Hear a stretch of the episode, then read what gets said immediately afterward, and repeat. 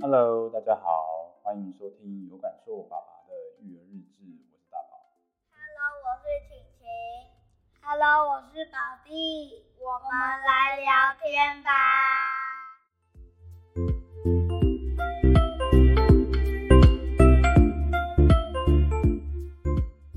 Hello，大家好，我是麦麦妈妈。大家好，我是麦麦。麦麦啊，妈妈问你哦，你来澳洲之后啊，在一个新的环境，你觉得交朋友简单吗？嗯，简单，真的哦，真的。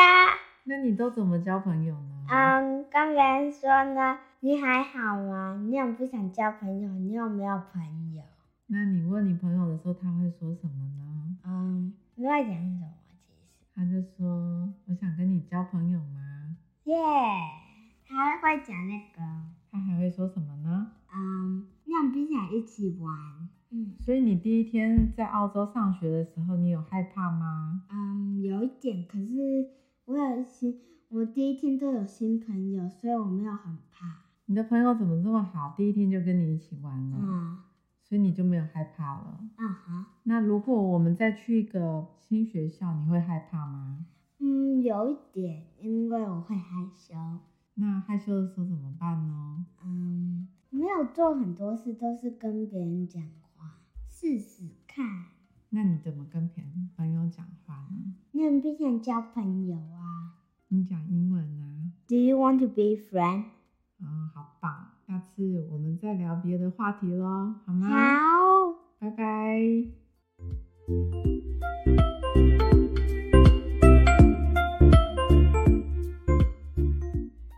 欢迎大家再来收听有感受爸爸的育儿日记，我是大宝。啊、今天很高兴这个节目呢，再邀请到我一位很好的朋友。那他的儿子跟我儿子呢是非常好的朋友，那他们是从小到大一起长大的，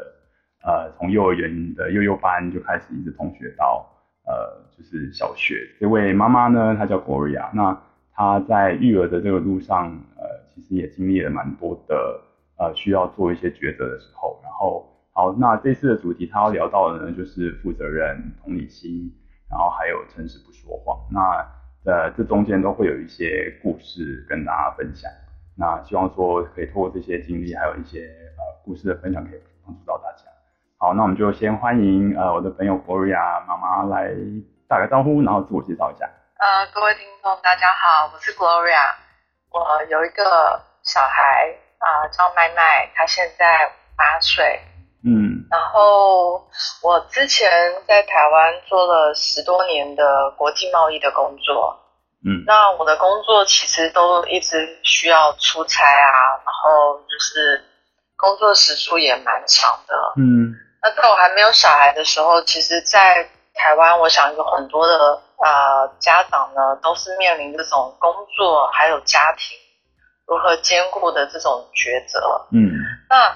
其实，在育儿这个过程中呢，其实我一直很想要有很多的时间能够陪伴我的小孩成长，毕竟小孩的成长其实就只有那么一次，不想错过任何的，就是值得回忆的那些 moment。嗯嗯嗯那可是工作上，其实来自于啊、呃老板的期待啊，对，呃各方面同同事之间的一些压力啊，有时候就没有办法完全就是说每天挤出很多的时间陪伴着小孩。嗯那我唯一当时能做到的就是不要把工作上的一些情绪带回家。带到小孩身上，就是好像就是工作不顺利，就很容易把这个气出在家人、出在小孩身上。嗯所以，我尽量让自己至少是做到这一点。没有，我只是好奇，就是你怎么做到的？ 因为我觉得这个还蛮难的。有时候在工作上真的是遇到超多鸟事，但是回到家就是老，如果说小孩又很闹，哦，那真的是嗯、要很、是真的蛮难要很调试的啊对吧、但其实因为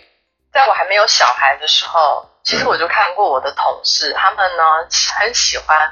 就是把工作上的不顺，然后带到晚上，嗯然后再打电话给我，不断的抱怨，不断地抱怨。我嗯后来其实看到这样的人打电话来，我都很害怕，都装作没听到。所以后来其实我自己给自己了一个原则，就是当我今天走出了公司的大门，我就再也不要讲公司的事情。嗯所以其实包含我跟我先生之间，我不太抱怨公司的事情，我都把一切都留在公司，哦有什么事情明天再解决。嗯回到家里，我要专心的陪我的小孩。嗯然后，而且你也知道，职业妇女其实晚上很忙碌。哦，真对的我来说，真的，其实后来有了小孩之后，我的晚上的生活其实比我白天我觉得更加的忙碌。你必须要在很短的时间内煮好饭给小孩吃，哦，没还要错呢陪伴他，可能念故事书、看巧虎啊，从小时候就是这样。然后赶着嗯对九点要让他睡 觉，对啊，就是在非赶常地场忙碌。因为各位听众朋友，那个跟大家说一下，因为我跟他，我儿子跟他儿子就是晚上很很常会一起上才艺课，然后那时候就有上直排轮那些，所以很多时候我就是看到 Gloria 妈妈就是骑着她的那台就是电动车冲来冲去 的，我的好朋友对。带着我在民生社区走过大街真的，小巷我，就看了你那个电动车的身影好多次哦。 对，嗯曾经超忙有一度，幼稚园的，就是其他的家长还问我，他说：“妈妈，你有上班吗？嗯，我中午也看到你在社区，晚上也看到你出现。”说因为我的公司就在同一个社区，对， 其实是还蛮方便的 啦，但是就是就是会一直在是个绕很忙绕碌去的。生活。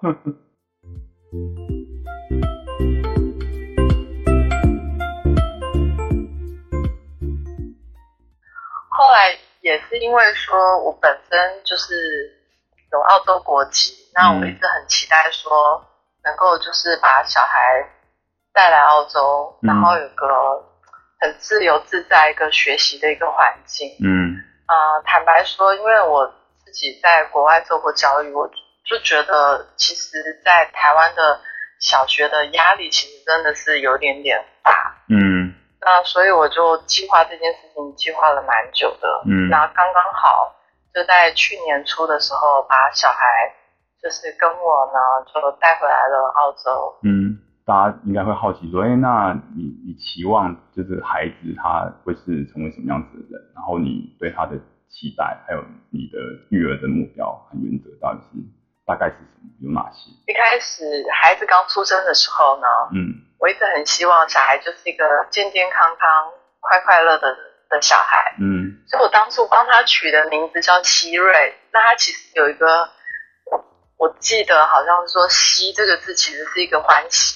哦，所以我希望我的小孩是很快乐的成长。嗯嗯呃，这也就是我带他来这边的目的。嗯嗯那我其实还是呃，希望他就是一个有同理心，因为其实我自己本身就是很多时候会站在对方的角度来看一些事情，所以我从小孩小时候我就会换位的思考来告诉他说，哎，如果你是比如说某一个事件发生，我就跟他说，那如果你是那个，你会感觉怎么样？嗯嗯嗯让他感受一下。但我觉得小的时候，其实他们的感受都还是放在自己为主。对，没错。可是不断的透过练习，不断的这样子反复的跟他有这样的一个沟通，我觉得到他现在八岁了，其实我慢慢的可以感受到，就是说这个过程，其实他是有在开始学习观察的。嗯开始会有一些感受，他也开始能够更清楚的描述一些感觉。嗯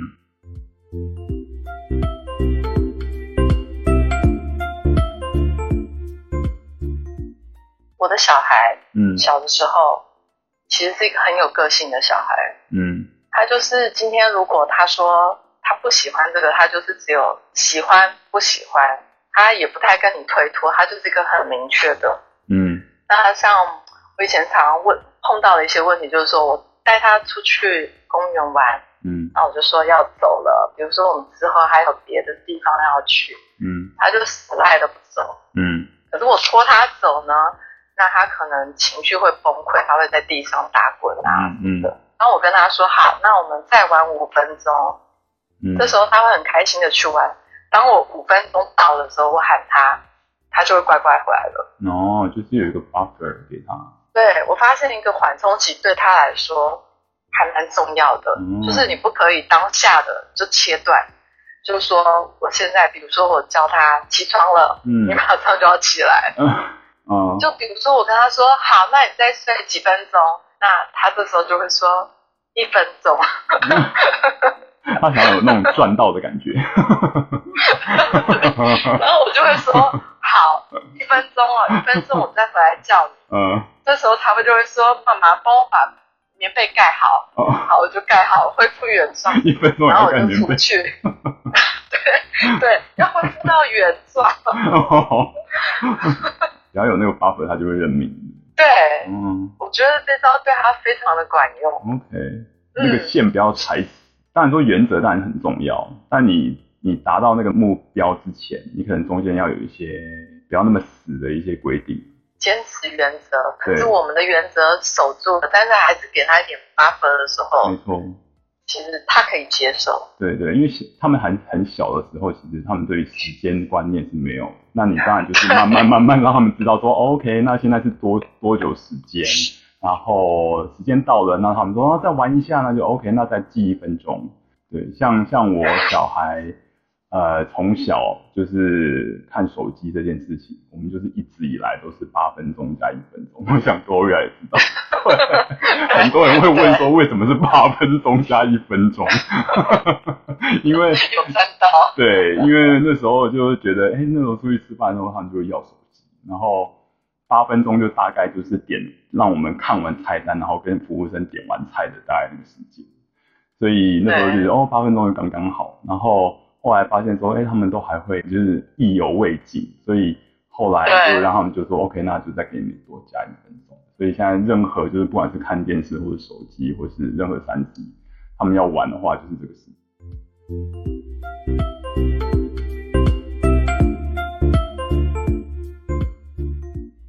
我觉得在我小时候，可能比如说我妈妈是一个蛮严厉的人，嗯她就是今天有原则，她说一就是一，你就是要照她的。嗯那因为我自己当时是那个小孩的角色，嗯嗯其实我很没办法接受，嗯，但常常其实会让我很崩溃，很痛苦。所以我就对于我的小孩，我就不太想采取这么激烈的嗯尝试嗯，但是依然维持我们应有的一个原则在。嗯在很多时候，因为我就一个小孩，那嗯很多的一些育儿的经验，当时也是可能都是看书啦，嗯然后看一些别人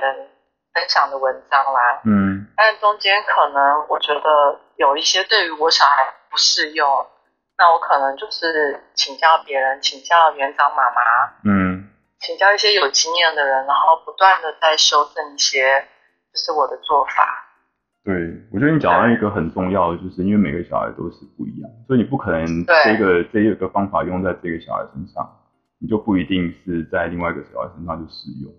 所以还是要看小孩的个性，然后他面临到的状况，他们他的状态是什么，我们家长也要适时的去调整自己的领导的方式。之前 podcast 有提到那个情境式领导这个这一个 model，它其实就是在讲说，你身为领导人的时候，呃，你要先看你的部署。那像小孩就是其实就是爸爸妈在带，那就是有点像部署。针对于他在做一件事情，比方说他呃在学呃语言好了，那他一定是会一开始很兴奋，然后再来可能会遇到困难，他就会变成呃有点低落。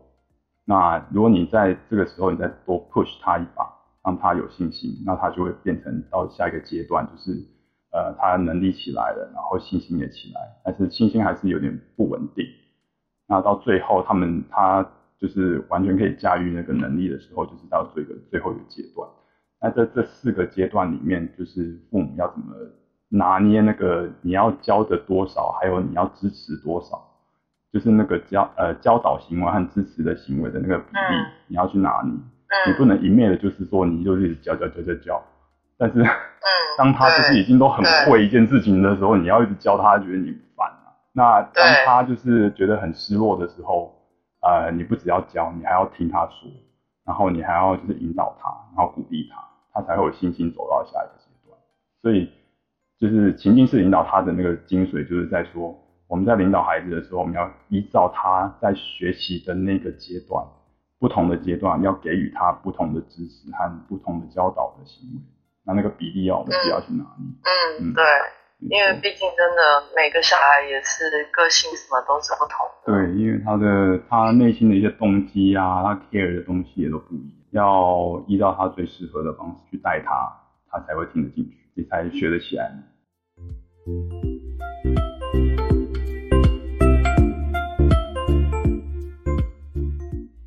其实我我在我儿子身上有体验到一件事，就是有时候在他们这个年纪，八岁，嗯然后有点懂，有点不懂。嗯有时候呢，好像你在教他东西。最近我感觉就是他们其实每天也都在吸取一些新知识，嗯他会很想跟我聊一些他懂的东西，嗯他自己觉得他很有自信的东西，嗯然后他会装作出题啊，然后考我啊，嗯然后他会教我，就像一个老师的一个角色来教我东西，然后我都会装作啊我不懂，他就我觉得这事情就会就是教我这件事情，让他就是充满了一些自信，嗯，成就感的我来源。觉得还对我觉得对于小孩来说还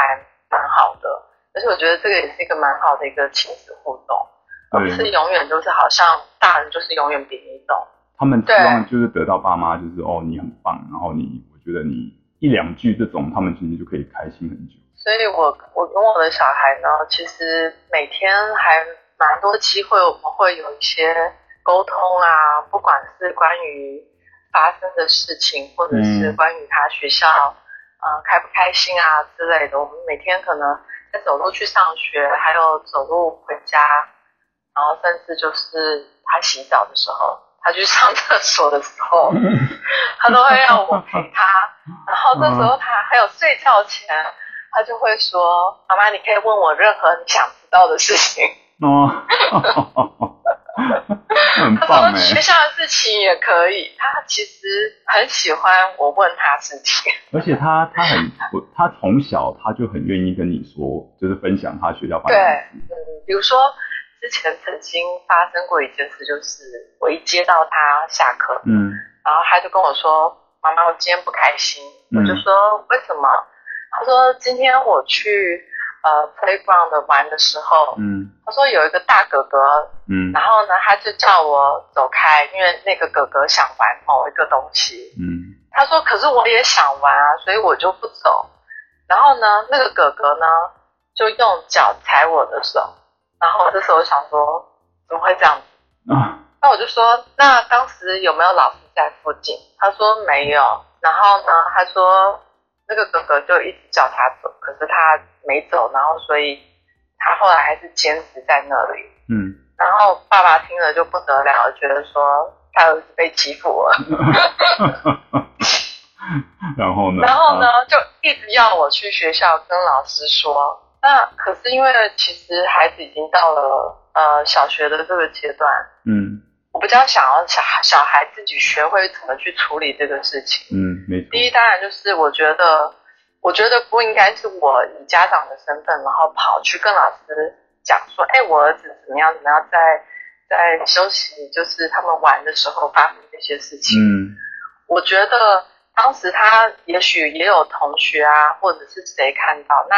他如果想要去讲，那应该是透过小孩的嘴巴，然后说你应该当下发生的那一天，你回去上课，你就要告诉老师了。嗯，那个事情可以当下就处理，更何况学校其实是很注重这种事情的。对那你当下没有处理的时候回来，我很难处理。对那我只能不断的教他说，下一次遇到这个情况，你应该要怎么做。我后来其实有不断的一直在呃提出不同的问题，而且这是发生在澳洲嘛？澳洲，对，在澳洲，我觉得其实很多事情啊、呃很多家长其实他们是放手让孩子自己去处理的。嗯，家长去主动介入的时候，其实是很少。你刚刚说你提出很多问题，就是用问题的方式去让他们去思考，他们可以怎么做。然后对不管那个他做的动作是什么，至少他他有自己思考一番，然后判断说，OK，他现在做的这个事情是他当下他自己觉得最好的一个决定， 那也是他自己对做的决定，所以他不管不管怎么样，他后果他必须要自己去承担。我觉得这也是另外一点，他们必须要认知。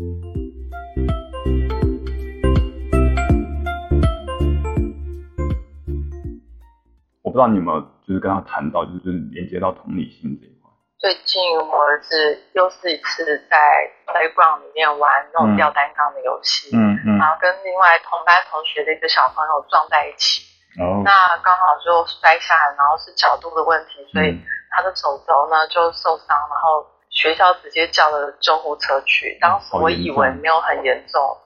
后来其实是手肘的骨头断了，嗯隔天还开刀。这个事情我其实有问儿子，我就说你跟谁撞在一起？嗯他说同班同学。我说那他知不知道他撞到你？他说当时钟响了，那个人撞了他之后就直接赶快跑回教室去了。 啊所以那个小孩是不知情，他不知道他撞到哦我儿子，让他跌倒。嗯那后来我心里想的是说，可能小孩后来应该也都知道。嗯，在澳洲这个社会，其实我觉得大部分人都会选择觉得说，小孩是不是故意去做这件事情的，嗯不太会有什么家长出面啊，跟你小孩道歉啊这种事情。嗯那我个人也是相信，小孩绝对没有人会故意想要伤害别人。嗯那儿子自己当时我问他的时候，他也说，我说那你觉得他故意推倒你？他说没有，我们只是在玩。嗯对儿子的认知其实也是这样子。那我觉得这件事情就没有什么好追究责任的。嗯那到昨天周五休息了三天之后，儿子再去上学了。回来的时候我就问他，嗯那撞到你那个小孩有来找你玩吗？他说没有，他说那天他没有跟我玩。那我说那他有跟你说对不起，他撞到你吗？他说也没有。这时候我就跟儿子说，也许那个小孩心里是知道，但处于一个很尴尬的一种状况。嗯我说那你有原谅他了对吗？他说对，我已经原谅他了。哦我说那没关系，再过一阵子你们又会一起玩。我说所以没关系，也许他现在不知道怎么跟你开口讲话而已。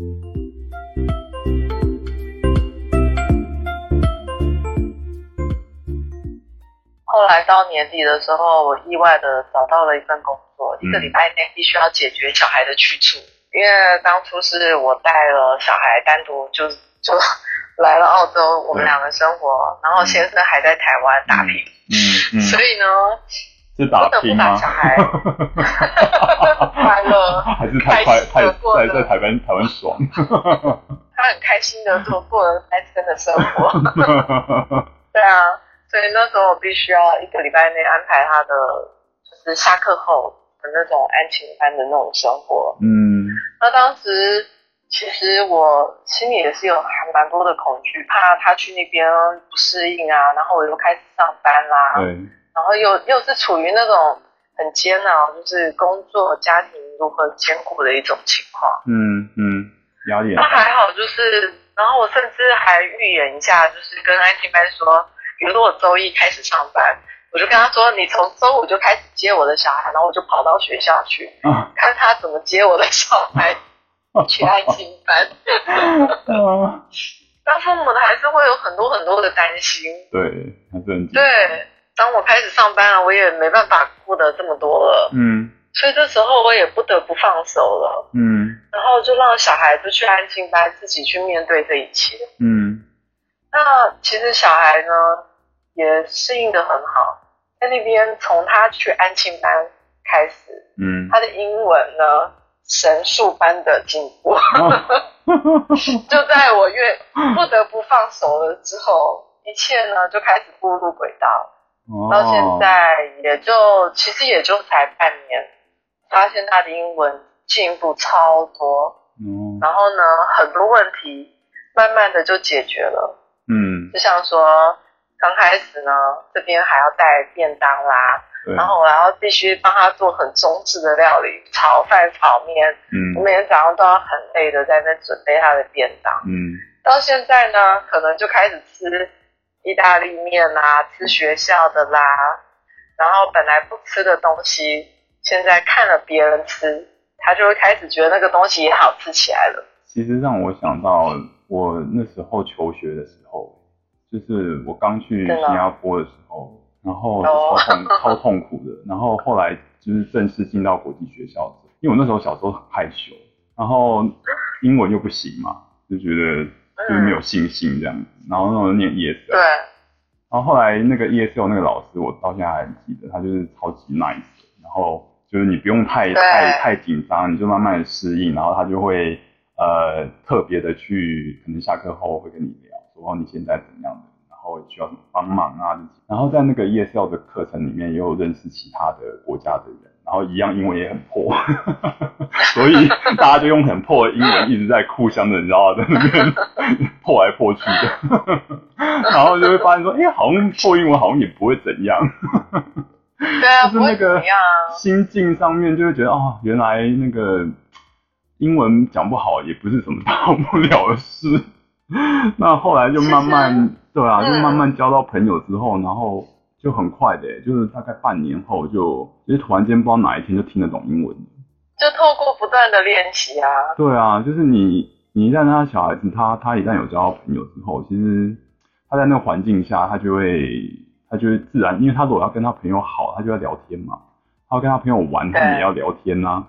所以在在这当中，他们就会自己就会想尽办法，就是要懂得别人在去听别人在讲什么。但是，一旦他进对到那个环境里面，他有认识的人对他示好，然后他也觉得，哎、去学校玩还蛮开心的。那他慢慢卸下那个心防之后，他就会呃认同那个环境，那那个环境就会对开始影响他，然后他身边的人嗯也会慢慢的影响他。进步真的很神速。 那时候就担心太多， 早就该去工对我作。 知道对，真的。然后说真的，那时候觉得哦，很多我在国外，很多人都不用上班啊，然后或者是有爷爷奶奶啊、嗯外公外婆啊，可以去帮忙接小孩啊。嗯然后我当时就觉得，我的小孩如果还要去安亲班，然后我还特别去观察过，安亲班的小孩好像也没几个黑头发嗯，的，所以我就会很担心。但其实一切都是妈妈想太多啊。对对啊我们放手，他们就开始学习成长了。对对于这个放手，真的有很深的体验。相较当年上学跟现在上学，真的有一个很大的对比。我现在听起来，就是对你那时候他幼幼班的时候和呃他进澳洲小学的时候，其实你已经呃放手了一些了。对然后到对欧洲这一端，就是因为你找到工作，所以必须要在很短的时间内放手，所以不得不对，彻底放手。 对，不得不彻底放手， 然后才发现说哦，我原来我完全放手之后，他可以那么好，学的更学多。得更快，对，对，嗯。所以其实是妈妈阻碍了他的学 习。心智上面还没有那么 ready 的时候，就是小小的时候，可能确实是需要在更多的 attention。那可能在他再长大了一点，就是进入小学阶段之后，你那个放手对可能可以放得多一些。对，就对是适时的，我觉得可能依照他们的心智的成长，嗯我，们就必须要去调整，就是这个放手该放多少的拿捏。嗯，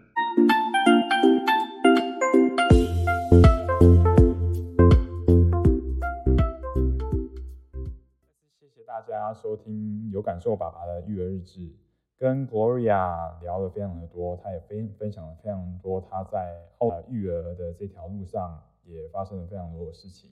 所以呢，我会把一次的分享拆成两个集数，下周还会有下半集哦，敬请持续收听，拜。